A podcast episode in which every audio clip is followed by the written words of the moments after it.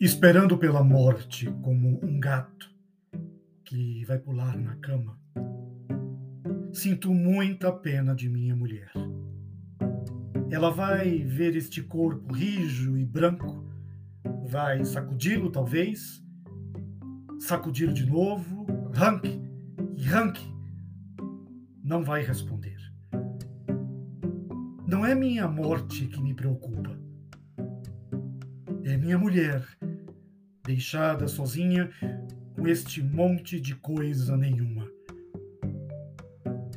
No entanto, eu quero que ela saiba que dormir todas as noites a seu lado, e mesmo as discussões mais banais, eram coisas realmente esplêndidas e as palavras difíceis que sempre tive medo de dizer podem agora ser ditas. Eu te amo.